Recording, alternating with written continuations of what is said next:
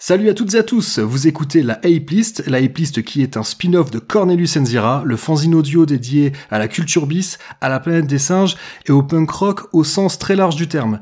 En, même temps, aujourd'hui, je vous parle de punk rock, euh, c'est une Ape List qui va avoir une couleur musicale un peu particulière.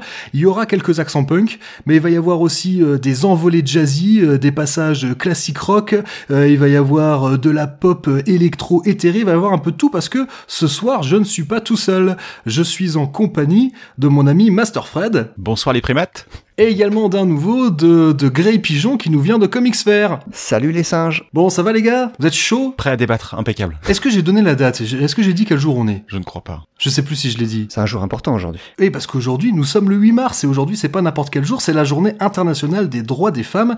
Et donc, eh ben, on a décidé, euh, on a décidé de faire euh, une ape list dédiée euh, au groupe avec un chant féminin. Donc voilà, aujourd'hui, il y aura que des groupes avec chant féminin, il y aura juste un morceau avec du chant mixte, mais voilà, donc c'est les chanteuses sont à l'honneur aujourd'hui. Et, euh, voilà, qu'on va pouvoir y aller, on balance le générique.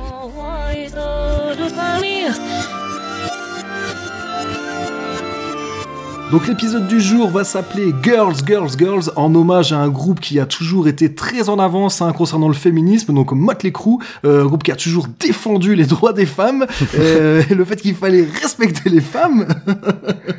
et donc, eh bien, c'est euh, vu que vu que tu es que tu es nouveau dans la dans la famille Cornelius Enzira, Gray Pigeon, je te laisse présenter le premier morceau. Premier morceau, merci Zaius, premier morceau d'un groupe exclusivement féminin.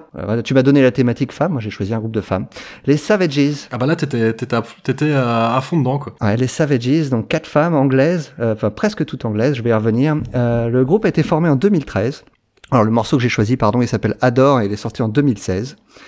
Euh, et le donc le groupe s'est formé en 2013, il est très récent. Euh, et, là, et, et, je disais donc qu'il y avait que des femmes. Et là, une des particularités, c'est que la chanteuse n'est pas anglaise, elle est française.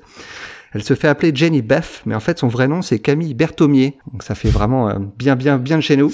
C'est bien français, pas de problème. Mais ouais, mais quand, quand tu me l'as dit, en plus j'ai halluciné parce que moi je les ai vus, euh, je les ai vus en concert et dans ma contrée. Alors même si euh, dans ma contrée le français est, l'une des langues officielles, et, j'étais surpris ouais quand tu m'as dit ça parce qu'elle a pas, elle a pas décroché le moindre mot en français quoi. Elle a parlé en anglais du début à la fin. Ah, elle vient, elle vient de Poitiers, hein, elle, elle, est, elle, est, poitevine. Et moi, moi je les ai vus en concert aussi à Arras l'an dernier. Elle nous a parlé en français mais avec un accent anglais.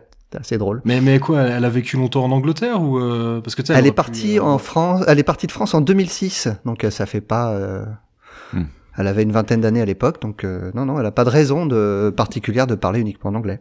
Peut-être un petit syndrome Jean-Claude Van Damme? C'est ça, je pense que c'est ça. Ou Jane Birkin peut-être? Alors pour revenir à pour revenir à Savages et à cette chanson Adore, en fait, bon, c'est euh, vous allez l'entendre si vous connaissez pas le groupe, c'est un son très post-punk. C'est pas vraiment du punk, mais c'est vraiment c'est le, le, punk d'aujourd'hui. Euh, euh, mais mais, mais qui, moi qui m'a fait penser à ce que faisait Joy Division dans les années 80. Je sais pas ce que t'en penses, Zaius. Ah ouais non, mais je suis complètement d'accord. Ils sont on est en plein ouais dans dans le post-punk new wave. On est vraiment dans cette veine là quoi. Une veine qui est c'est vrai qui est qui est revenue très en force. bah, ça fait déjà pas mal de temps hein, quand même qu'il y a un gros retour de tout ce qui est cold wave, new wave. Mm etc. Et tous les trucs en wave. Mais euh, mais mais ouais, je trouve que pour le coup, ça fait, enfin, Savage, ça m'a pas, ça, ça, sent pas le, comment dire, euh, ça sent pas le réchauffer. Je, je sais pas si t'es d'accord avec ça. Il y a, voilà, il y a pas mal de groupes où t'as l'impression que les gars essaient de faire en essayer de faire en 2010 ce qui se faisait en 1980. Avec Savages, on sent voilà, on sent qu'elles viennent de là, que c'est ce qu'elles ont écouté, mais j'ai pas j'ai pas l'impression que c'est quelque chose d'opportuniste. Peut-être je me trompe, hein, mais je, je, suis d'accord avec toi. Il y a juste un, un, truc moi qui m'a un peu chiffonné quand je les ai vues en live, c'est le côté un peu poseur qu'elles ont. Euh, c'est euh, elles sont euh, elles, elles, veulent être intenses et elles jouent ce côté intense à fond bah, à fond moi, pendant tous les morceaux. Bah pour le coup, ouais, moi je les avais vus. Euh, bah du coup, j'ai un peu raconté ma life, mais je les ai vus moi à l'époque du premier album. Euh, c'était euh, en plus, une semaine avant, euh, j'avais vu Metz en concert, donc le groupe de Toronto, et c'était en plus Metz, première date européenne de Metz, quoi. C'était un concert mais monstrueux dans une dans une petite salle, un truc de malade. Et la semaine d'après, donc je devais voir Savages et leur, leur, leur premier album, Silence Yourself, c'est un album que j'ai vraiment vraiment beaucoup écouté et beaucoup aimé. Et donc, mais je me suis dit ouais putain la vache, les voir une semaine après Metz Metz qui avait vraiment mais euh, tout tabassé quoi. Je dis ça va peut-être peut-être qu'elles vont souffrir dans la comparaison. Et en fait j'avais halluciné. C'est un des meilleurs concerts que j'ai vu cette année-là. Et euh, c'était le dernier concert que j'ai vu. Alors je sais plus quelle année c'était. Euh, L'album était sorti. euh, L'album est sorti, Salon sur Self est sorti en 2013. Euh, mais j'ai vu quand même à, à plus tard. En plus de ça, alors autant j'ai dit Metz, j'avais vu c'était leur première tournée européenne, c'est la première date européenne. Là, c'était la dernière date de leur tournée. Donc parfois, tu sais, les groupes quand ils sont, voilà, c'est la dernière date, ils peuvent un peu se permettre. Et c'était Ouais, un lâche un concert peu, ouais. Un concert hyper habité et c'est vrai qu'elles étaient euh, alors moi moi ça m'avait pas paru fake tu vois je les ai vues elles étaient vraiment euh, complètement à, à bloc quoi et c'est vrai que j'ai trouvé que la chanteuse avait un charisme En fait, j'ai- dit poseur, mais t'as mais t'as raison, c'est habité le mot, euh, le mot qui, qui convient. C'est la même impression que j'ai eu vraiment. Elle, elle est, elle a, une, elle a un vrai, vrai charisme de dingue cette, cette fille. mais, mais, mais tout, hein, même, tu vois, la, la bassiste qui joue avec les yeux quasiment fermés tout le temps. En plus, la bassiste a un projet euh, parallèle qui s'appelle Kite Bass. Et je l'ai vu, euh, dans, alors là, pour le coup, dans un café, on était genre, on était 20. Et, euh, et, et pareil, elle a fait la même... Bon, Kite Bass, j'aime beaucoup moins. C'est euh, des trucs un peu ambiants, machin. Pour, rien cacher, je me suis un peu fait chier. Mais, euh, mais euh, pareil, elle a joué exactement pareil, quand tu vois, les yeux, les yeux fermés, euh, complètement à bloc. Et donc, ouais, moi, j'avais été vraiment, j'y j'y avais été les voir en, en espérant juste voir un bon concert, et j'avais été, waouh, j'étais reparti un peu, euh, tu vois, un peu retourné avec euh, l'album sous l'album et un t-shirt sous le bras, en me disant putain, c'était quand même cool. Ouais, ouais bah, j'ai eu, eu Euh, exactement le même sentiment parce que moi je les connaissais pas du tout. En, en- je les ai découverts l'an dernier pour la, la tournée qu'ils ont fait pour Adore Life en 2016. Et euh, je, je, je les connaissais pas du tout. Et pareil, j'ai fini le concert complètement retourné. Euh, ils étaient en première partie de Radiohead. Et, euh, et ben j'ai préféré Savages à Radiohead. Et toi, et toi, Fred, euh, donc euh, pour toi, c'était une découverte. Ouais. Moi, ce qui, est, ce qui est pratique ce soir, c'est que ça va être beaucoup de découvertes pour moi. Je pense pour, pour pas mal de auditeurs aussi. Euh, et, euh, et ouais, j'ai- enfin, je disais juste que j'ai écouté le morceau deux fois et euh, j'aime assez bien le, ce morceau un peu up tempo, up tempo qui, qui, est, qui, qui monte, qui a un crescendo euh, euh, assez lent avec des, des, des ruptures et, euh, et j'aime j'aime bien la structure du morceau. Ouais, ça, ça me, ça me plaît bien. Et euh, en plus, c'est très très bien chanté. Donc c'est c'est c'est bien pour euh, pour un podcast où on essaie de mettre à l'honneur le, le chant féminin. Et, et Jenny Beff, elle a une, euh, elle essaie de se diversifier. hein, elle, euh, elle commence à devenir un petit peu connue dans la sphère musicale parce qu'elle a contribué notamment au dernier album de Gorillaz euh, sur, sur la- l'album Humans. Euh, elle, a, elle a chanté avec euh, avec Damon Albarn sur le morceau We Got the Power. Elle chante un petit peu en français d'ailleurs dessus. Ah, on y vient. Voilà, sans accent. Avec, avec l'accent ou sans, Sans accent, là Sans accent, ok. ouais, ouais, poseuse alors, vraiment la poseuse.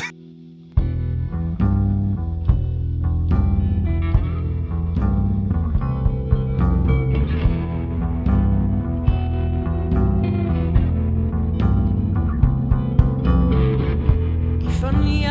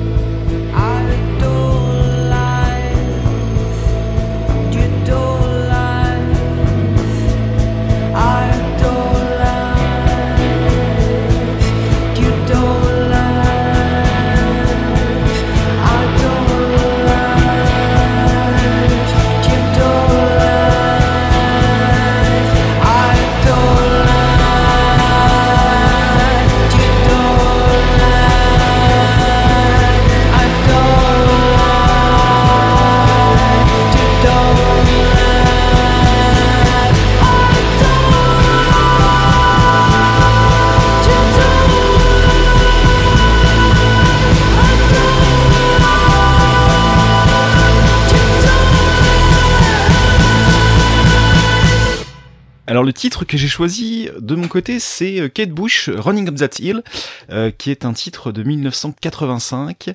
Euh, et euh, c'est, euh, en fait, ma Kate Bush, c'est une artiste que j'ai, dont j'avais entendu parler dans les années euh, 80, évidemment, parce qu'on est un peu enfant des années 80, on en parlait off avec Cédric, et, et j'avais découvert avec Babushka, et ça m'avait, son, sa voix, son, sa tessiture de voix m'avait un petit peu gêné, et j'ai redécouvert un peu plus tard, je dirais qu'il y a une quinzaine d'années maintenant, et, euh, et j'adore et j'écoute très très régulièrement, notamment ce morceau, euh, Wuthering Heights aussi, euh, et Kate euh, c'est vraiment une artiste très très intéressante qui a fait un retour il y a il y a maintenant un ou deux ans je crois, avec une tournée notamment qu'elle avait pas faite, elle avait pas fait de tournée depuis depuis plus d'une dizaine d'années.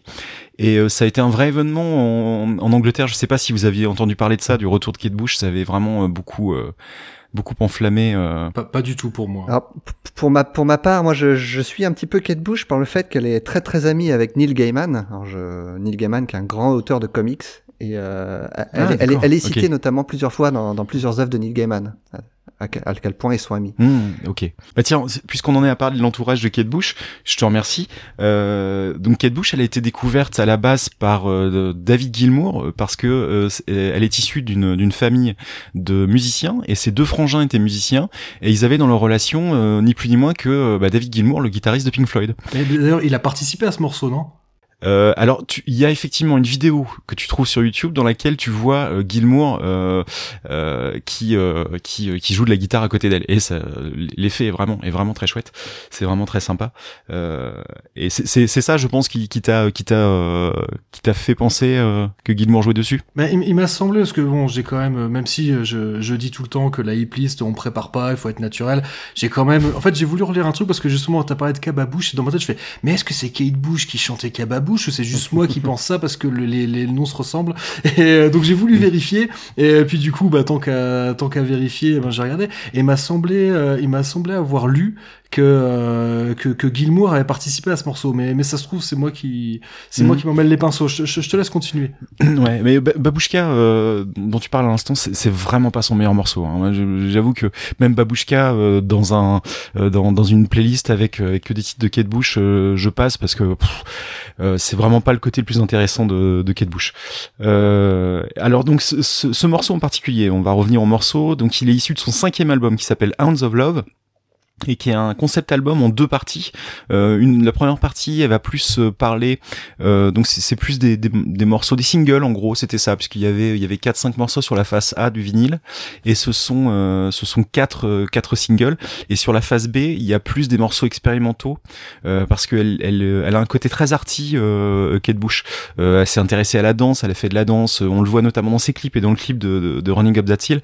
Elle est avec, alors j'avais noté avec le chorégraphe chorégraphe et danseur euh, Michael Hervieux. Euh, et euh, elle était connue pour ça, pour euh, pour faire et même dans, dans ses concerts, dans ses spectacles, c'était vraiment le, le, le- je, je fais je fais volontairement la, la confusion. Euh, c'est vraiment des spectacles, c'était plutôt des performances en quelque sorte.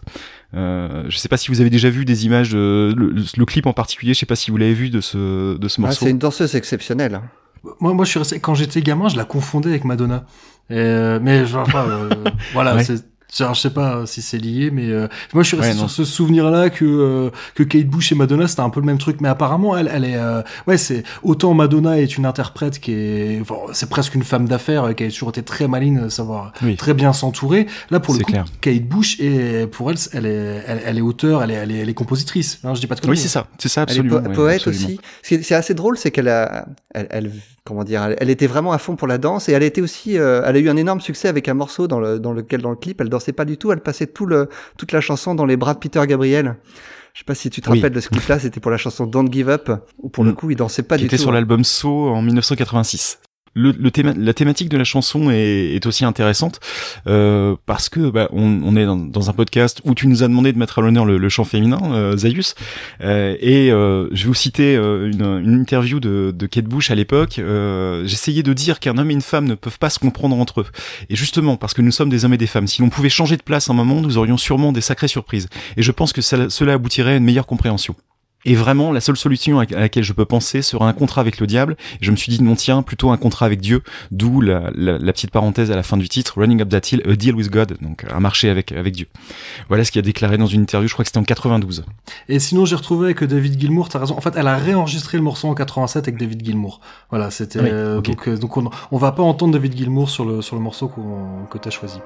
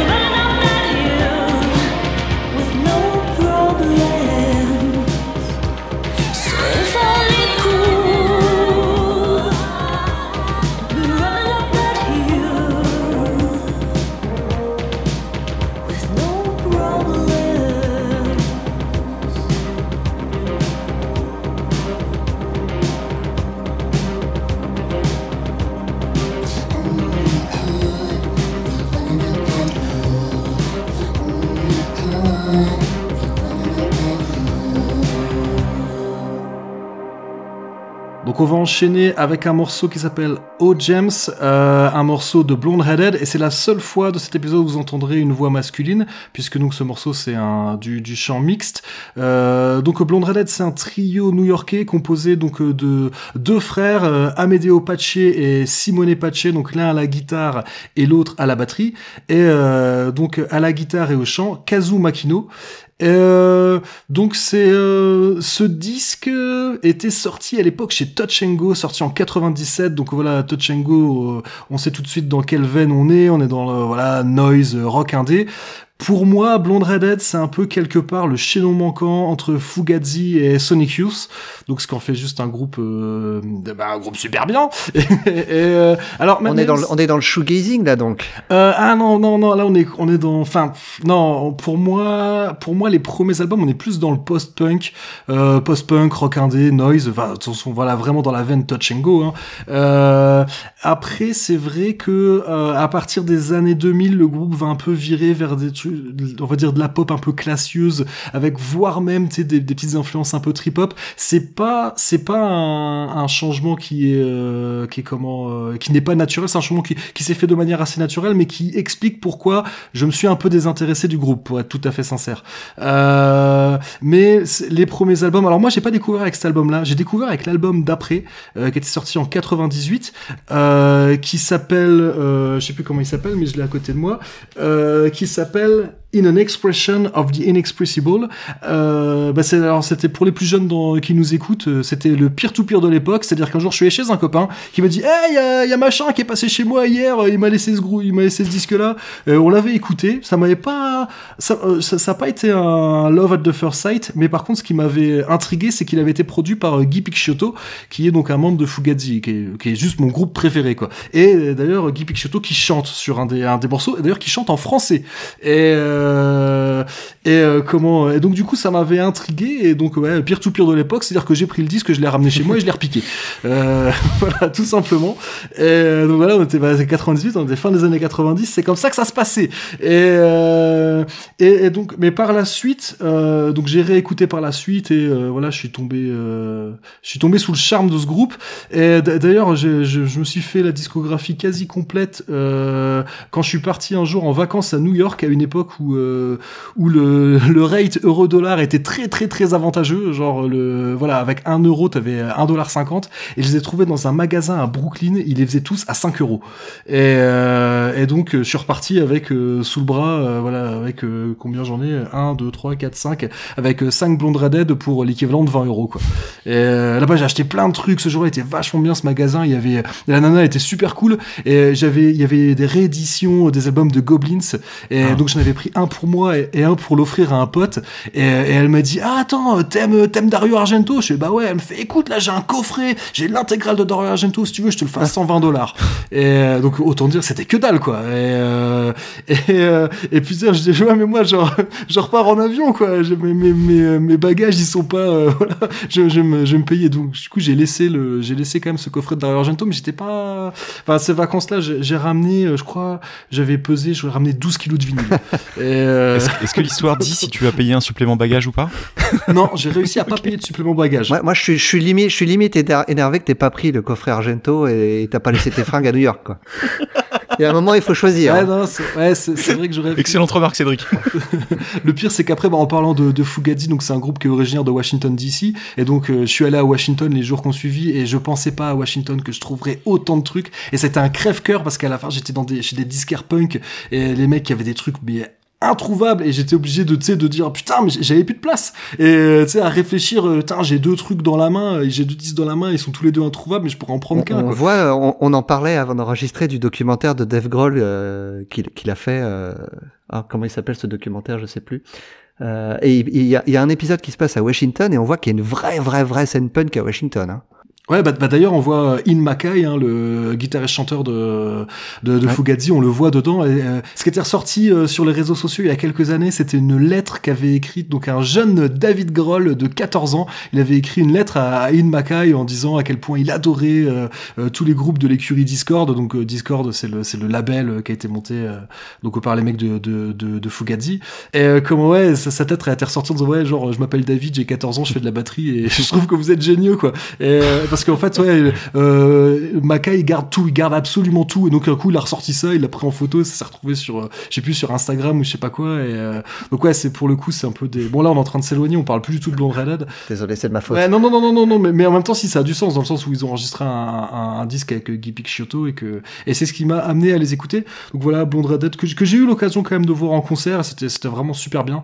Euh, donc voilà, un groupe que je, bon, bah, moi, je recommande leur discographie jusque début, milieu des années 2000. Après, j'avoue, j'ai lâché l'affaire.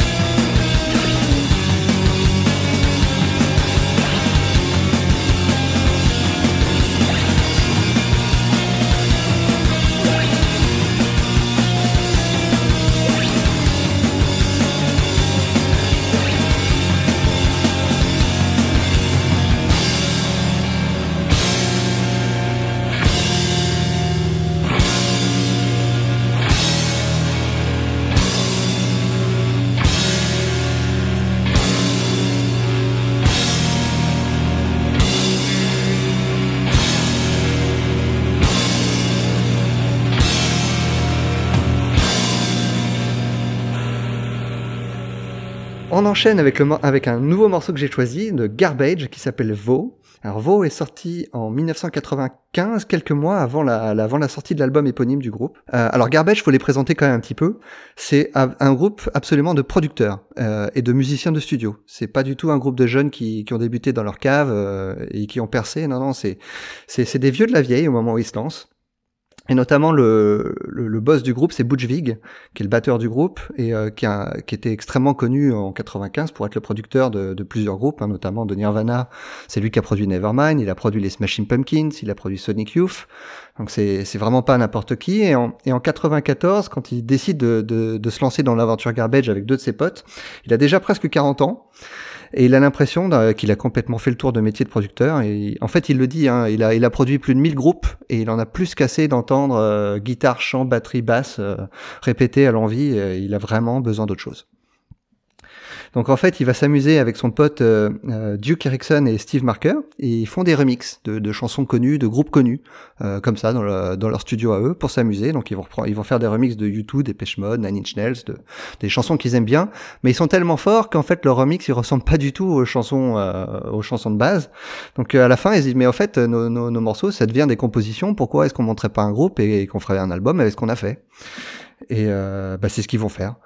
Euh, et à un, moment, ils vont jamais comme ça dans, un- dans le studio avec un, avec une de leurs compositions, avec Butch Vig au chant, et il y a un de, leurs, un de leurs potes qui va leur faire, dis donc, votre euh, votre musique, ça, ça sonne comme du garbage. Alors, garbage en, en anglais, ça veut dire de, de la poubelle, hein, c'est des détritus.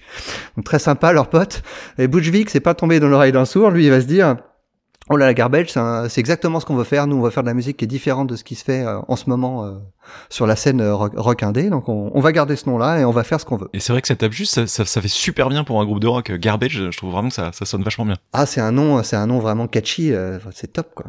C'est c'est incroyable que personne n'y ait pensé avant eux. c'est sûr. Alors, Bu- Butch Vig, donc comme je l'ai dit, il est batteur, il est producteur, il est multi-instrumentiste, il peut, jou- il peut jouer tout. Et au début, c'est lui qui chante, mais euh, ils se rendent compte très vite que s'ils veulent vraiment faire quelque chose avec ce groupe-là, il va falloir qu'ils embauchent un chanteur professionnel. Et ils ont envie d'avoir une voix féminine, mais ils veulent pas une voix féminine qui est qui est à la mode à l'époque, au milieu des années 90. Ils vont, en gros, ils veulent pas euh, la chanteuse des Cranberries, ils veulent pas une fille qui, crie- qui crie. Euh, ils veulent une voix atypique, un peu la Patti Smith, un peu la Chrissy Hind, euh, euh, bah, un petit peu dans le dans dans dans, la, dans, du post grunge quoi. Et euh, c'est pour ça qu'ils vont ils vont embaucher Shirley Manson, qui, qui est une jeune chanteuse pour le coup elle. Euh, ça va très mal se passer avec elle euh, au premier abord parce que elle elle sait pas du tout qui sont ces gens. Elle postule sur un pour un groupe de vieux en gros, puis elle, elle comprend pas ce qu'elle elle, com- elle comprend pas trop en fait pourquoi ils sont importants et c'est il y a une anecdote un peu célèbre dans laquelle euh, Butch Vig est obligé de lui montrer la pochette de Nirvana avec son nom dessus pour lui montrer qu'effectivement euh, c'est un c'est un gars sérieux et que elle elle est pas avec n'importe qui. Mais bon elle, va finir par remporter le remporter l'audition et, et, et rentrer dans le groupe et elle va vraiment s'imposer en fait au fur et à mesure des albums comme la vraie le vrai leader du groupe. Et c'est les, les les les musiciens de studio les, les vieux requins qui qu'ils étaient vont, vont vont rester dans l'ombre en fait derrière elle parce qu'elle a un charisme de dingue Shirley Manson je sais pas ce que vous en pensez Ah ouais, ouais. Ah, moi, moi j'ai vu, j'ai, j'ai une anecdote hein, de parce que j'ai vu Garbage en concert. alors moi aussi je les ai vus en concert donc je suis curieux de savoir ce que t'en as pensé Euh, bah alors, ce qu'il faut savoir, c'est que euh, donc moi je les ai vus pour un, c'était un festival sur une journée euh, qui était avec une affiche qui était quand même pas piquée des hannetons, puisque ce jour-là j'ai vu euh, Sonic Youth, euh, les Beastie Boys, et il y avait euh, Ben Harper et euh, Daft Punk. Bon, alors, je vous rassure Daft Punk que je me suis cassé au bout de quatre t'étais à Coachella t'étais euh, où là non, non, non, non, non, c'était euh, donc j'avais 17 ans, c'était en 98 et c'était dans la bonne ville de Nancy. Euh, et je me rappelle, je crois l'Arena Festival, voilà, ça s'appelait comme ça, Arena Festival. incroyable quand même comme, euh, ouais, et, et donc en fait, il se trouve que donc j'ai vu Garbage après avoir vu Sonic Youth, et c'était la première fois que je voyais Sonic Youth. En même temps, j'avais 17 piges, hein, et euh, et il se trouve que comme il y avait nous Garbage, franchement, j'étais avec un pote, on en avait mais rien à carrer. Euh, et euh, voilà. Après coup, en fait, j'ai écouté le premier album qui, qui s'avère être un, un très bon groupe, un très bon album de ouais de power pop, euh, rock indé, appelons ça. Enfin, on s'en fout de l'étiquette quoi, mais ça, ça- effectivement, c'est un disque qui est super bien branlé. Mais nous, en fait, ce qui nous intéressait, c'était qu'après il y avait les Beastie Boys. ouais. Et on s'est dit, on avait 17 ans, on était cons, on s'est dit, ah, les Beastie Boys, on casse plutôt au premier rang, ce sera bien. Et euh, bon, ce qu'on n'a pas pensé, c'est que quand les Beastie Boys ont commencé à jouer, il y a 2000 personnes qui ont eu la même idée que nous, et j'ai cru qu'on allait mourir. mais, mais, mais toujours est-il que pour, pour arriver jusqu'au premier rang pendant Garbage, ça a été assez facile, en fait. Et quand enfin on était au premier rang, donc, euh, je sais pas, il devait, donc on était- mais quand on était contre les barrières de sécurité, quoi, et, euh, et la chanteuse est venue sur l'avant-scène, juste pile en face de moi, et euh, donc il y avait quoi entre nous, devait avoir, je sais pas, 2 mètres 50, 3 mètres, pas plus, quoi. Et, euh, elle s'est accroupie devant moi et elle portait une jupe. Voilà. Et donc Ah. je peux vous dire que ce jour-là, elle portait une culotte noire. Et euh... le plus marrant, en fait, c'est que, toi, bon, on était des gamins, hein, et mon copain, genre, mettait des coups de coude, oh, truc de fou, surtout, elle t'a montré sa culotte. Et alors, dis pas ça, alors peut-être que je réinterprète mon souvenir, mais moi, comme je l'ai, à ce moment-là, j'ai plus vu ça comme, euh, bah, justement, ouais, une, une nana qui s'en branle, en fait. Euh, pas, tu sais, j'ai pas vu ça comme une fille de peu de vertu, mais comme juste, pourquoi elle le ferait pas, après tout. Et euh... mais voilà, mais c'est vrai que ça, bon, Ça reste quand même, voilà, plus de, ouais, 20 ans plus tard, je me rappelle encore, quoi. Euh, Tes premiers émois.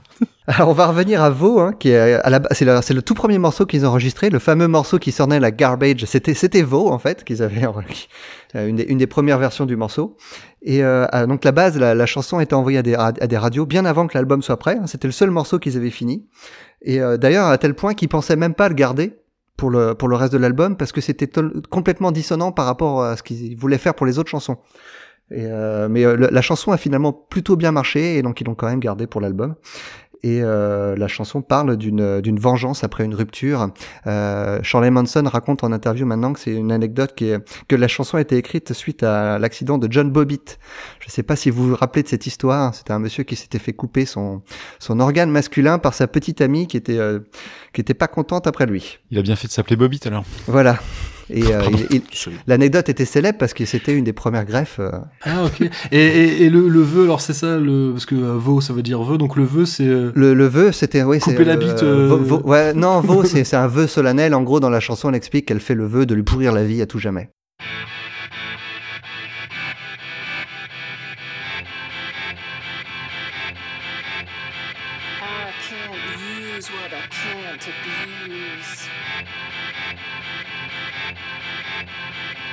Can't stop when it comes to you.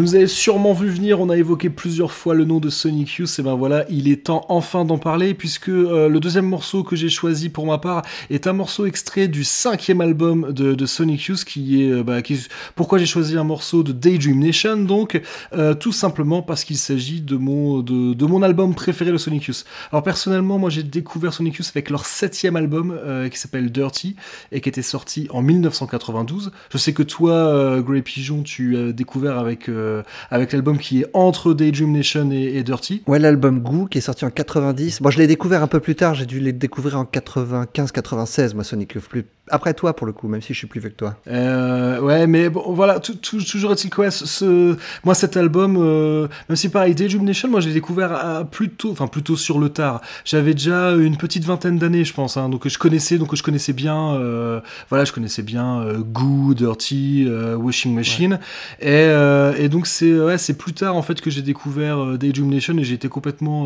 voilà, soufflé par cet album. Mais pour les gens qui, qui connaissent pas Sonic Youth, tu peux nous dire un peu à quoi ça ressemble, euh, dans quel, quel type de musique on est là? Alors à l'origine donc c'est un groupe donc c'est un groupe new-yorkais qui se forme début des années 80 et euh, qui la- l'approche euh, du de Sonic Youth primitif appelons ça comme ça c'est euh, plutôt du rock euh, arty euh, un peu bruitiste et, c'est euh, justement euh, un peu avec des Nation qui vont commencer à faire des choses qui ressemblent un peu plus à des à des chansons même si euh, bon on n'est pas du tout dans un en tout cas sur cet album là on est on n'est pas du tout dans un carcan euh, couplet, refrain, couplet, break, euh, refrain, couplet. Euh, là, on parle quand même d'un morceau qui fait 7 minutes, euh, qui commence de manière un peu aérienne, un peu éthérée, pour ensuite partir sur du sur quelque chose de très de très punk tout droit, pour ensuite repartir encore vers vers autre chose. D'ailleurs, ouais, c'est je, pense que j'ai choisi ce morceau-là parce que c'est peut-être un des je, je pense pas que ce soit mon préféré de l'album, mais déjà j'ai essayé d'en trouver un où où, il y a seulement Kim Gordon qui chante, donc Kim Gordon la bassiste, et et que je trouve quand même assez assez représentatif de cet album. Euh, D'ailleurs, moi j'ai eu la chance, alors j'en ai déjà parlé hein, dans une précédente playlist, mais j'ai eu la chance moi de voir Sonic Youth euh, en live jouer en entier des Dream Nation. C'était c'était hallucinant, c'était un morceau, enfin c'était euh, pardon un un moment incroyable pour moi de, de, les, de les revoir. Alors la première fois, il y ai avait encore, il y avait encore Kim Gordon dans le groupe? Ouais, ouais, ouais, ouais. Est-ce qu'elle a quitté Ouais, le groupe depuis, je crois hein Oui, bah, mais en même temps, le fait que Kim Gordon quitte le groupe a été également le- la fin du, la fin du groupe. hein. Euh, je, je pense pas qu'ils aient, peut-être qu'ils ont essayé un peu sans elle, mais je crois pas. Parce que pour la petite histoire, donc, euh, donc euh, Sonic Youth, parmi les membres de Sonic Youth, il y, avait un couple, hein, Thurston Moore et, euh, et Kim Gordon, et donc quand le couple s'est séparé, la fin du couple a également sonné la fin de, sonné la fin de Sonic Youth. Certainement qu'elle en parle. Elle a sorti un bouquin il y a quelques années qui s'appelle Girl in a Band, que je, Ouais. je me suis toujours dit que je le lirais un jour, mais j'ai toujours pas lu. Mais voilà, Kim Gordon, c'est une artiste pour lequel j'ai beaucoup, beaucoup de respect. Euh, J'adore sa façon de chanter, cette manière un peu euh, à mi-chemin entre une sorte de désinvolture et en même temps de très énergique. Euh, Il y, a- il y a beaucoup, on- on- franchement, je pense qu'il y a beaucoup quand même de, fi- de, de filles dans le rock qui ont été inspirées par le chant de, de Kim Gordon. Et euh, voilà, bon. Ce- moi, c'est un album que, j'adore et, je suis très content de partager ça avec vous ce soir.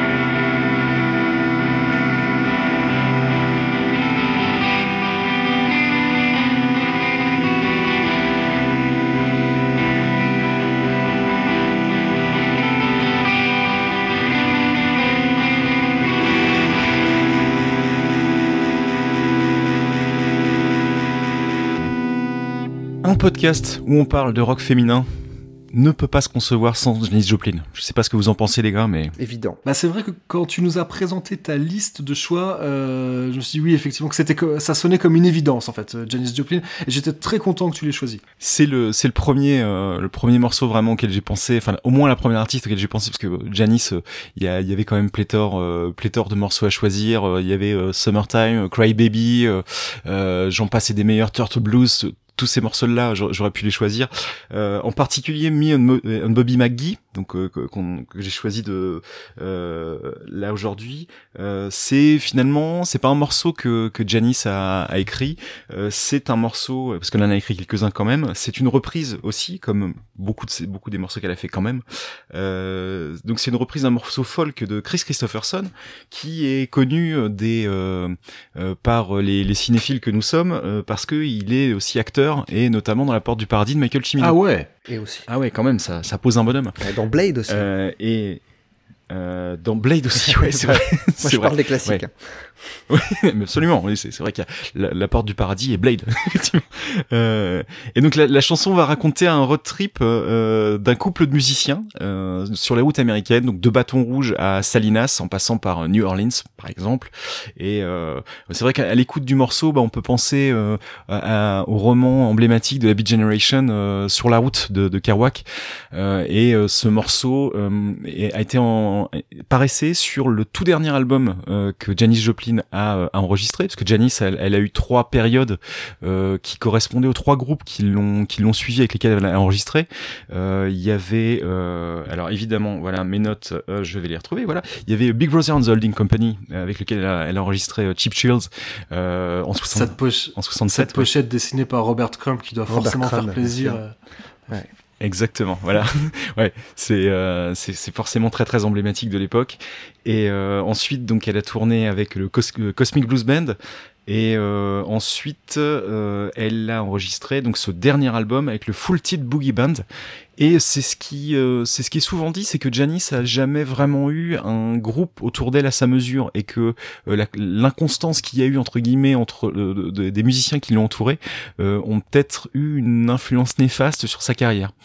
Euh, au moins, c'est ce que les critiques de l'époque et même aussi encore un peu maintenant on continue à entendre. Bon, euh, après, Oui, c'est libre à Au moins sur le- c'est libre à l'interprétation de chacun. Ouais, exactement, exactement. Euh, bon, en tout cas, euh, ce, ce morceau-là, elle l'enregistre euh, la veille de, sa mort, le 4, le 4 qui qui va arriver donc le 4 4 octobre 1970, euh, juste deux semaines après la mort de Jimi Hendrix. Et euh, c'est un peu ce qui va poser aussi euh, la fin de cette glorieuse décennie euh, qu'ont été les années 60 aux États-Unis, euh, de la Beat Generation, euh, de, la génération psychédélique. euh, euh, c'est un, petit peu le euh, là que, que se termine cette Ah, époque. parce que celui-là, donc, il est sur l'album qui s'appelle Pearl, qui était sorti en 71. hein. Ouais, c'est ça, exactement. Et euh, il est sorti, donc c'est un album euh, posthume. Et dessus, il y a notamment, je sais pas si vous vous souvenez de ce morceau-là, euh, Mercedes-Benz, qui est un morceau a cappella. Euh, et le, le morceau avait été pensé comme un morceau euh, musical à la base. Et elle n'a pas eu le temps. Ils ont pas eu, le- enfin, ils avaient juste une démo, euh, une démo euh, vocale euh, que que Janis a faite, et euh, ils voulaient après poser de la musique dessus. Ah, ok. Et ils n'en ont pas eu le temps finalement. Ok, il n'avait pas été pensé en tant que tel, ok. Exactement. Ouais. Et la légende raconte que sur ce Me and Bobby McGee, euh, Janis n'a jamais pu entendre le morceau vraiment terminé. Ah, bah, s'il est enregistré la veille de sa mort, c'est sûr et certain. ouais. Alors ouais, après sur, au, moins sur le mixage final euh, effectivement. Mm. Ah, putain, je savais pas, cette anecdote-là, elle est quand même assez, euh, elle est assez incroyable. Elle, elle est morte, elle est morte de quoi déjà, Janis Joplin? Bon, c'est une overdose, hein, Ouais. euh, puisqu'elle elle était euh, euh, très jeune, elle a commencé à, à picoler pas mal, puis à, à se droguer aussi. Elle a même eu une période où euh, les musiciens, je crois que c'était à l'époque de euh, où elle a enregistré euh, juste avant qu'elle n'enregistre Cheap Thrills, Cheap Thrills, euh, elle a été renvoyée carrément euh, euh, par par le groupe. chez ses parents pour pour se mettre un peu au vert parce que elle était trop partie dans, un délire et bon après on va pas être Enfin, je vais pas être ridicule à ce point-là en disant c'était écrit qu'elle, qu'elle, vu les excès que qu'était sa vie, qu'elle, qu'elle meurt de façon précoce, mais bon, On peut Oui, se poser la question. C'est pas pour rien qu'il y a tant d'artistes de cette génération-là qui ont jamais vu la quarantaine. Hein. Bien sûr, bien sûr. Mais c'est est-ce que c'est ça qui explique ton choix? Parce que c'est vrai que quand, quand je réécoutais le morceau, le début est quand même bon. C'est vrai que le fait que ça qu'à l'origine soit un morceau folk, c'est même un peu euh, ouais un côté presque un peu americana. Enfin, euh, qui est pour la petite anecdote, ce truc un peu rigolo, c'est que euh, donc euh, cet après-midi j'ai réécouté les morceaux qu'on a choisis pour cet épisode histoire de les de les bosser un peu. Et, euh, et donc il faut savoir que donc mon fils Mini Zaius est déjà euh, voilà déjà marche dans les dans les pas de son père. hein. son groupe préféré c'est Motorhead. Et, euh, Bon et donc j'ai commencé par euh, justement par ce morceau-là. Et, euh, et il m'a regardé, il m'a dit Oh non, j'aime pas ça. C'est pas du rock, c'est du jazz acoustique. Ah ouais ça m'a fait mourir de rire. Et, et du coup, j'ai changé jusqu'à temps qu'il soit d'accord. Il était d'accord sur Blonde Redhead et dit Ah oui, ça c'est du rock. Et, Mais euh, non, après plus sérieusement, moi, ce- même si Janis Joplin, bon, c'est pas, euh, voilà, j'ai pas, j'ai pas ses disques à la maison et tout. Mais évidemment, c'est une artiste que je connais, elle est incontournable. Euh, dire, si t'aimes le rock, à un moment donné, t'as as eu un disque de Janis Joplin dans les mains, c'est évident. Et c'est vrai que bon, si moi je suis quand même plus branché punk, c'est qu'à la base, ce que je recherche dans la musique, je recherche, euh, je recherche la sincérité et l'urgence. D'ailleurs, je trouve que c'est un peu des corollaires. euh, c'est difficile de de- d'avoir de, l'urgence dans un morceau si si tu si tu mets pas tes tripes, si tu si tu mets pas de toi-même. Et c'est quelque chose au-delà de. Alors, bien évidemment, c'était une chanteuse qui avait, euh, elle, avait une voix exceptionnelle, donc il y avait une. Mais mais voilà, la, la technique ne fait pas tout. Il y avait- Enfin, en fait, si tu si euh, beaucoup de vocabulaire mais pas d'histoire à raconter, ça sert à rien. Et Janis Joplin, elle, elle, elle avait les deux, quoi. Elle avait une technique Mmh. incroyable et en même temps, tu sens que, enfin, euh, tu sens qu'elle triche pas, quoi. Et, euh, et ça, c'est quelque chose que tu ressens dans, dans, dans la plupart de ces morceaux et particulièrement dans, dans celui-là qui a une construction, encore une fois, une construction crescendo. Et euh, difficile de ne pas être emporté effectivement par, euh, par le son de sa voix et c'est encore plus fou. Ça, je ne le savais pas. hein, tu viens de me l'apprendre de se dire que, que c'est le dernier morceau qu'elle a enregistré, quoi. C'est Ouais. c'est- c'est un truc de dingue. Busted flat in Baton Rouge, waiting for a train, and us feeling near as faded as my jeans.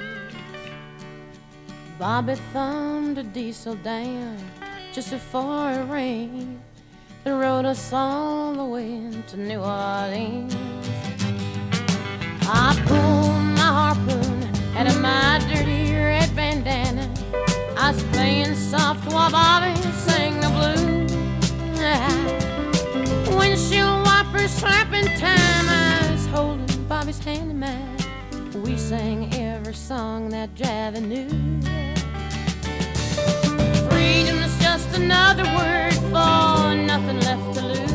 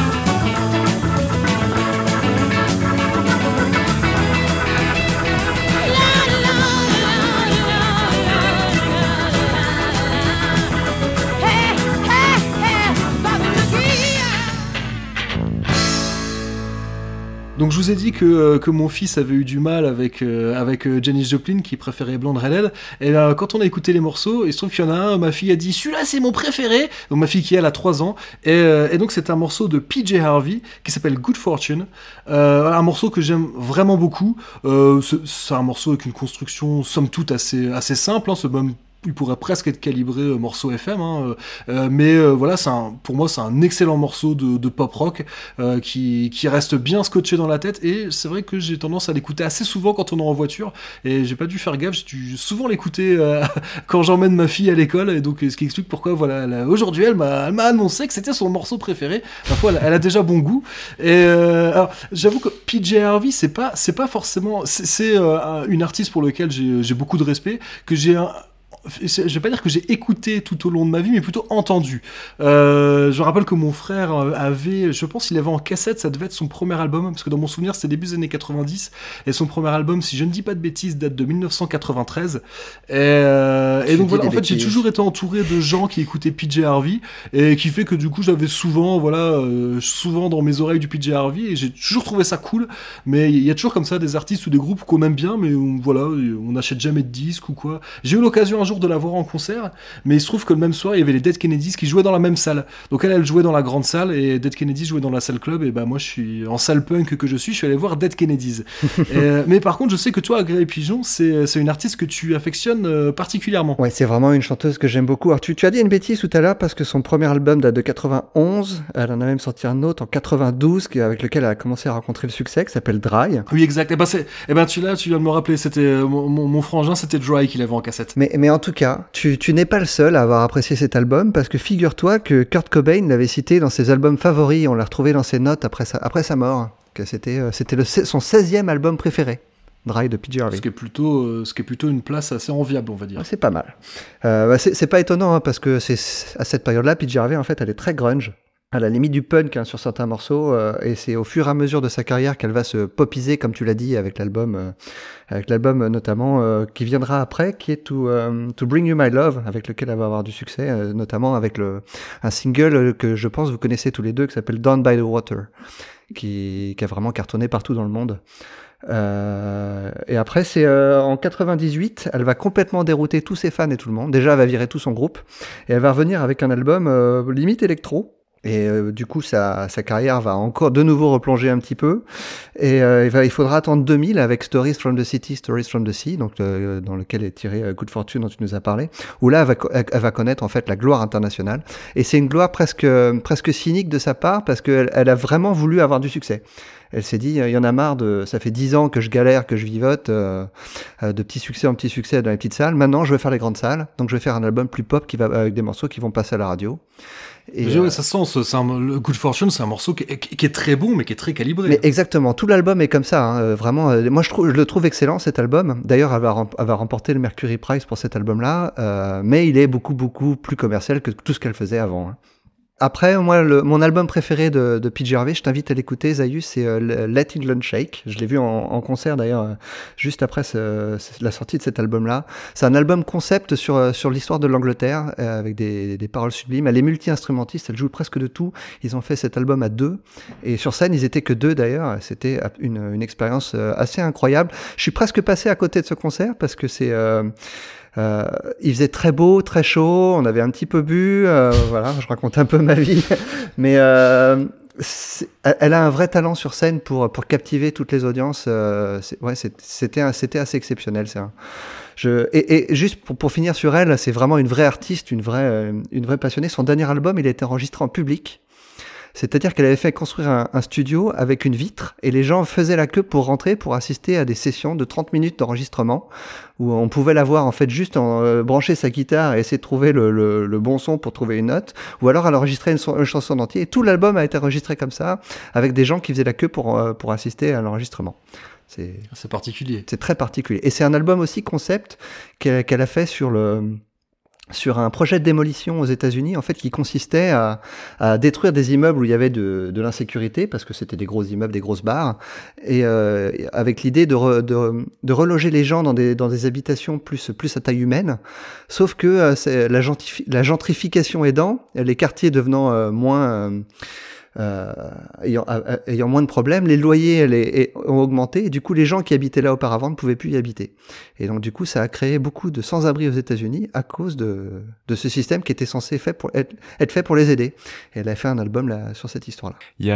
Il y a, il y a deux morceaux pour les, les, les fans de Nick Cave. euh, moi, j'en suis en Bah, tout cas. justement, je- je- je- je- je- Euh, sur Murder Ballads. J'avais parlé un petit peu justement. Moi, j'ai découvert Nick Cave avec Murder. Euh, euh, j'ai découvert PJ Harvey avec Murder Ballad justement. C'est Ok, c'est marrant tu en parles. Donc tu, tu, tu te souviens des deux morceaux sur, Bah, laquelle, a sur lesquels intervient Reilly notamment euh, parce qu'elle était en couple à l'époque avec Nick Cave Ouais, c'est ça, exactement. ouais. et euh, le morceau Anne Reilly hein, qui, qui figure sur l'album. Alors le, le- le deuxième morceau, je crois que c'est un morceau où il y a plusieurs intervenants. Il n'y a pas que PJ Harvey si je me souviens bien. Euh, c'est ça, c'est donc l'ultime morceau de, de, de ce fameux album Murder Ballads. Donc c'est Death is not the end, et Ouais. qui, est, qui est vraiment fantastique. Super, album, super Euh, morceau. ouais. Et de toute façon, enfin tout l'album est à l'avenant. hein. C'est vraiment, c'est vraiment super. Ah, est- c'est des, histoires où chaque chanson parle de, de, de meurtriers. Euh, Ouais, c'est ça, c'est ça. ouais. Et sur, c'est l'album notamment, notamment, où, euh, où Nick Cave avait, pris, un- avait fait un morceau avec Kelly Minogue. Euh, euh, je me souviens plus du titre. Where the White Roses Grow. C'est ça. Euh, ju- ju- juste pour finir sur le sur l'album Stories from the City, Stories from the Sea, je reviens au morceau que tu as choisi, Good Fortune. En fait, sur cet album-là, il y a, il y a quand même trois trois fois un caméo de Tom York de, de Radiohead dessus.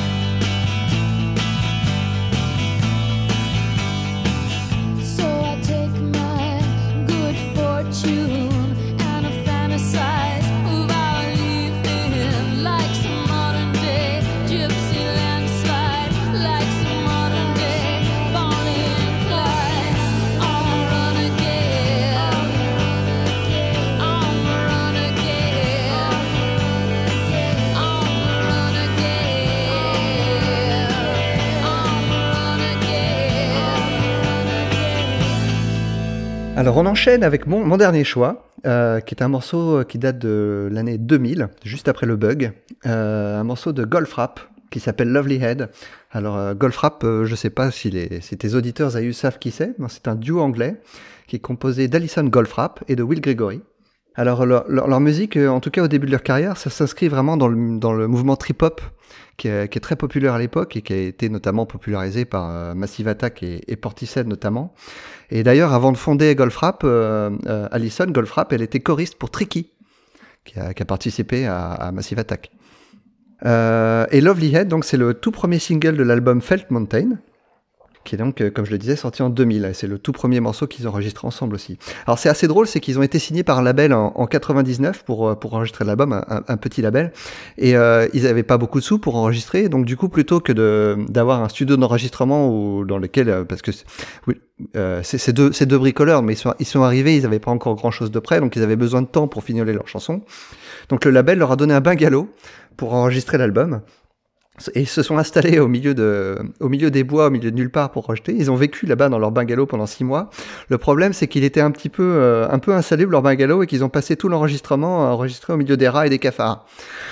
Ah. Et ça s'entend pas du tout hein, quand on quand on écoute l'album ou, euh, ou quand on écoute le morceau de Lovely. Justement, c'est un son très propre. Hein. euh, C'est pas du tout, on n'est pas du tout roots. euh, on n'a pas l'impression que c'est enregistré au milieu de la au milieu de la nature. Les, les, les paroles des chansons sont d'ailleurs directement inspirées de leur expérience d'enregistrement parce que en fait ils se, se sont beaucoup beaucoup ennuyés euh, sur place et euh, l'ennui fait partie de, des paroles de, de beaucoup de chansons de cet album. Euh, je sais pas ce que vous en pensez. Moi, je trouve qu'il y a une vraie ambiance cinématographique tout le long, euh, tout le long du morceau. et euh, notamment le, le- leur inspiration principale sur ce morceau-là, c'est c'est Ennio Morricone pour les pour les, les musiques qu'il a fait pour Sergio Leone. Euh, Les petites parties sifflées, euh, notamment, ouais. Ah, ouais, ouais, euh, et, et toutes les parties aussi, euh, toutes les parties instrumentales. En fait, ils, ils, ils sont très forts pour utiliser des instruments complètement atypiques euh, et en, en faire des sons, euh, des sons pour lesquels on n'a pas l'habitude. Je sais pas si vous êtes rendu compte, mais il y a beaucoup de passages avec des sons très particuliers, très synthétiques dans le morceau. Et en fait, ce sont des, ce sont pas des instruments, ce sont des morceaux vocaux qui sont après retravaillés et modulés par euh, avec un synthétiseur.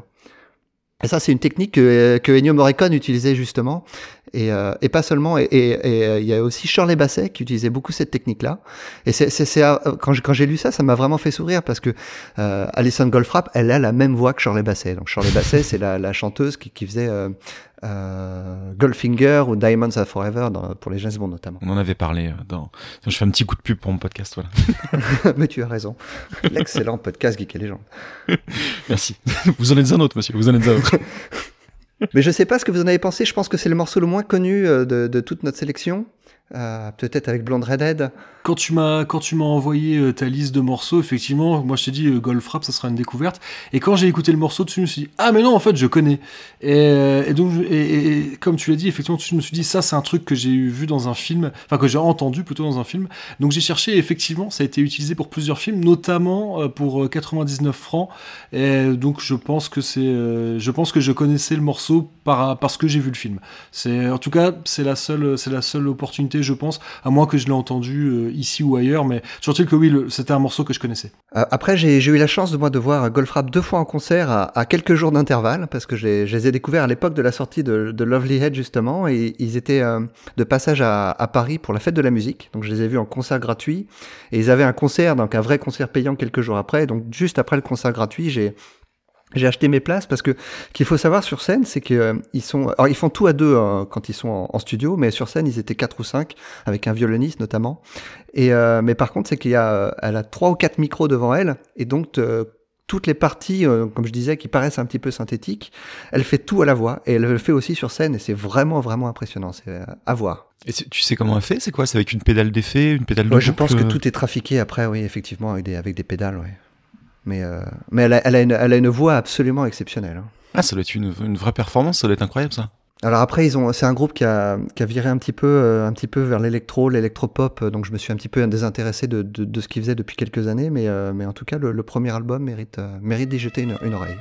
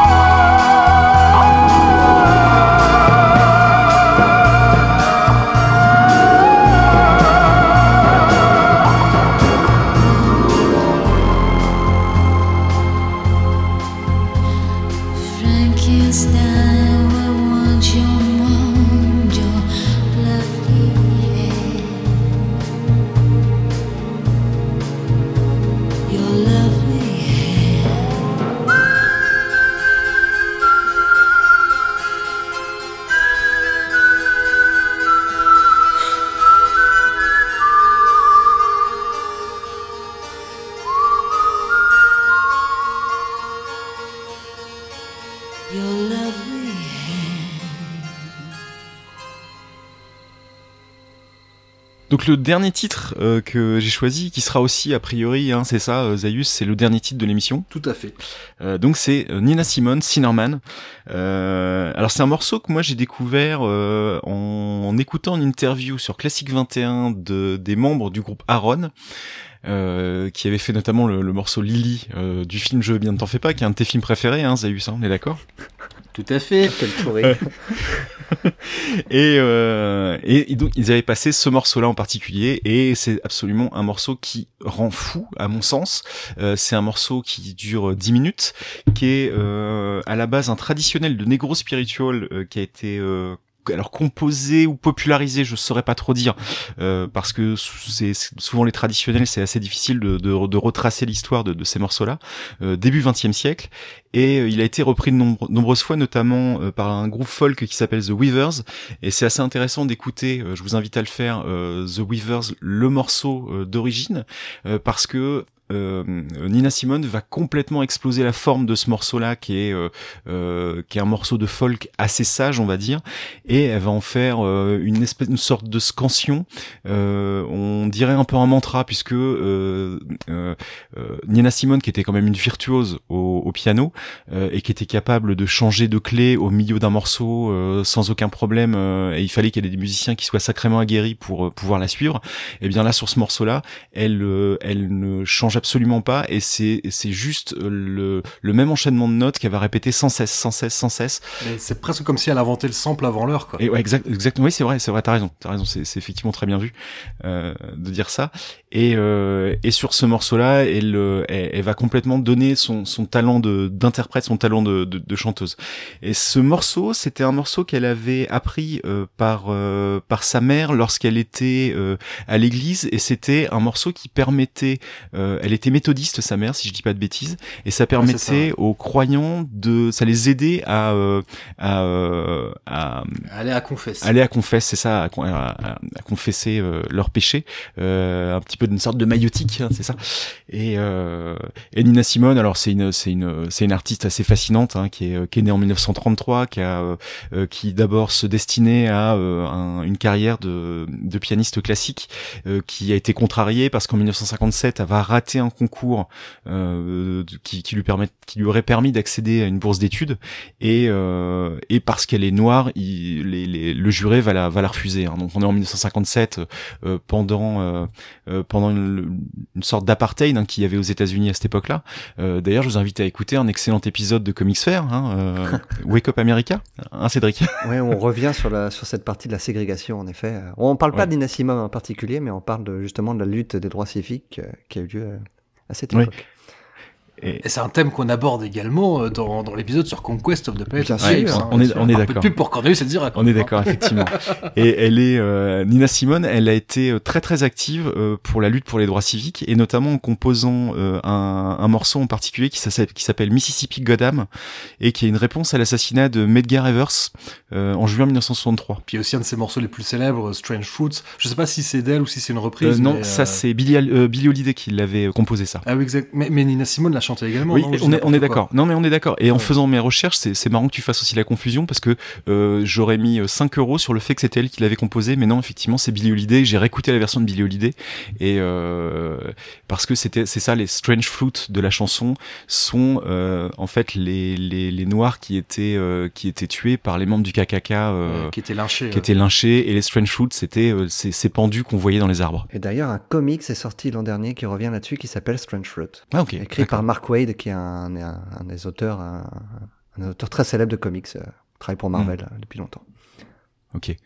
Euh, et donc en plus, euh, en plus de voilà donc Nina Simone, artiste fascinante hein, comme comme j'ai pu dire, euh, qui en plus de, de se défendre pour pour de défendre les, droits des Noirs a aussi défendu et œuvré grandement pour aussi la cause des femmes. Donc artiste fa- fascinante à découvrir, à redécouvrir et notamment avec ce morceau Cinnamon qui est qui est un des de ses, un de ses sommets vocaux et musicaux. Je, je vous invite d'ailleurs à aller voir un documentaire sur Netflix sur la vie de Nina Simone, où elle re- revient notamment sur le passage de son enfance et justement du, traumatisme, ce que ça a été pour elle de ne pas pouvoir continuer à, jouer en, pianiste professionnel. C'est vraiment, vraiment bouleversant. Euh, elle explique notamment qu'elle s'est mise à chanter à, contre-cœur. hein. sa vraie passion, c'est le, le piano, c'est pas le chant. Et, euh, c'est- une artiste vraiment engagée qui était, euh, qui était vraiment, vraiment dure hein, vis-à-vis par rapport à sa condition et au fait à l'injustice qu'elle a vécue toute sa vie. Et euh, ce documentaire est très riche de ce côté-là, on apprend beaucoup de choses. Mais est-ce que c'est dans celui-là? Parce que moi j'ai souvenir d'un extrait d'interview que j'ai vu de Nina Simone où elle explique, je crois que c'est plus c'était un producteur, enfin quelqu'un qui l'avait euh, qui l'avait entubé et, euh, et qu'elle, euh, en fait elle l'a retrouvé, elle avait un gun à la main et elle était fermement décidée à le flinguer quoi. Et euh, donc voilà c'était. Ah, ça, ça, ça me dit rien, mais ça m'étonne pas d'elle parce qu'on voit bien dans, le, dans le documentaire que c'est pas une femme euh, vraiment euh, facile. Hein. Elle a un sacré elle caractère. Elle lui a vraiment tiré dessus et les gens à l'époque ont pensé qu'elle avait fait ça pour l'intimider et qu'en fait elle disait non non je voulais le tuer. euh, donc voilà fallait pas fallait pas lui dire merde en face. et le, le producteur, c'était pas plutôt son manager, qui était aussi son mari? Peut-être. Parce qu'ils ont eu une, relation très très orageuse. Et euh, le, le documentaire que t'évoques, euh, Cédric, euh, s'appelle What Happened euh, Nina, je crois, ouais, ouais. ou Miss Simon, je sais plus exactement. Enfin, vous retrouverez ça très facilement sur Netflix. Et c'est articulé donc autour d'une interview de Nina Simone et aussi de sa fille, euh, et qui euh, euh, qui montre bien que bah, Nina Simone était en fait, ce que vous disiez à l'instant me, faisait me dire que finalement, elle était tellement engagée dans sa lutte pour les droits civiques et tellement engagée aussi en tant qu'artiste qu'elle en a presque mis en cause sa santé mentale. Non, parce qu'elle elle était très très radicale et on voit au tout début du euh, au tout début du documentaire, euh, elle est en train d'engueuler carrément un spectateur, euh, euh, un spectateur qui euh, euh, qui, qui l'a dérangé et puis et puis si elle avait pas envie de commencer un morceau, de commencer un concert, elle ne commençait pas son concert et elle est elle a une fin qui est assez tragique. D'ailleurs, elle est elle a plus ou moins fini dans la pauvreté. Bref, histoire assez dure, mais en tout cas artiste à, à découvrir. Donc on va s'arrêter là avant de, de lancer donc Sinorman. Et ben on va on va vous dire au revoir. Euh, donc euh, je vous remercie encore une fois. hein, donc euh, Grey Pigeon et qui est Cédric donc euh, que l'on peut retrouver dans Comics Fair, donc un podcast que Fred et moi on recommande vivement. Chaudement, chaudement. Euh, euh, donc Fred, toi, mis à part les épisodes de Cornelius Enzira où l'on parle de la planète des singes tous les deux, on peut te retrouver également dans Geek et Légende. Et puis il y a- il y, a un épisode qui va sortir bientôt. Euh, donc on a on a hâte de l'écouter. Donc euh, Geek et Légende, un podcast que Grey Pigeon et moi recommandons vivement. Et, euh, et voilà, on vous dit à la prochaine. Euh, on pas encore. euh, Enfin, on a plein d'idées d'épisodes. Euh, De toute façon, on va reparler de la planète des singes. On a encore un épisode sur euh, Battle for the Planet of the Apes à, enregistrer, Fred et moi. Et puis, mon petit doigt me dit qu'on va réentendre Grey Pigeon de temps en temps sur le flux de Cornelius Enzira. Donc voilà, vous pouvez retrouver les épisodes, que ce soit sur Apple Podcast ou je ne sais quel agrégateur de podcast, également sur YouTube, sur Facebook, sur Twitter. N'hésitez pas à, à nous brancher. J'ai décidé, la hiplist jusque-là, c'était, je faisais ça tout seul. J'ai décidé d'ouvrir euh, la porte à toutes les candidatures. Donc allez-y, mes DM sont ouvertes sur Twitter. Vous pouvez me brancher si vous écoutez et que vous voulez enregistrer un épisode. Eh bien, vous êtes les bienvenus. Euh, Enfin, à condition que vous ayez des trucs euh, similaires euh, aux miens. Mais bon, si vous écoutez la hiplist a priori, c'est qu'on a des goûts en commun. Euh, et donc voilà quoi. On n'a plus qu'à vous dire au revoir. Au revoir. Merci de ton invitation et salut les primates. Prenez soin de vous et de ceux que vous aimez. Et à bientôt les Spartiates. Oh, Cinnamon, where you gonna run to? Cinnamon, where you gonna run to? Where you gonna run to? All on that day, will I run to the rock? Please hide me and run to the rock. Please hide me and run to the rock. Please hide me, Lord, all on that day. But the rock cried out.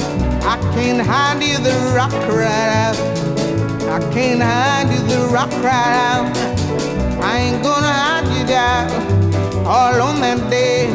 I said, Rock, what's the matter with you, Rock? Don't you see I need you, Rock? Lord, Lord, Lord, all on that day. So I ran to the river. It was sea. It was bleeding run to the sea.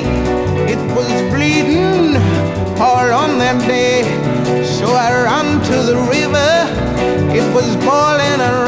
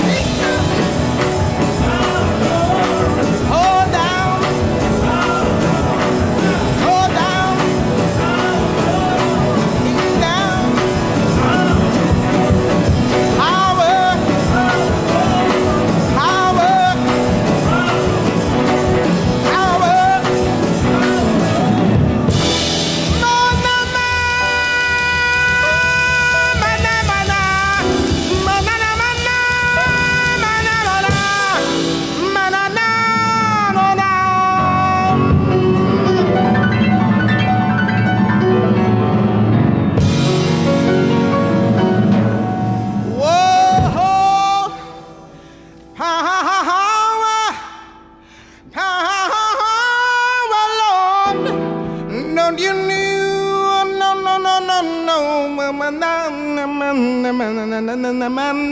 Don't you know I need you, Lord?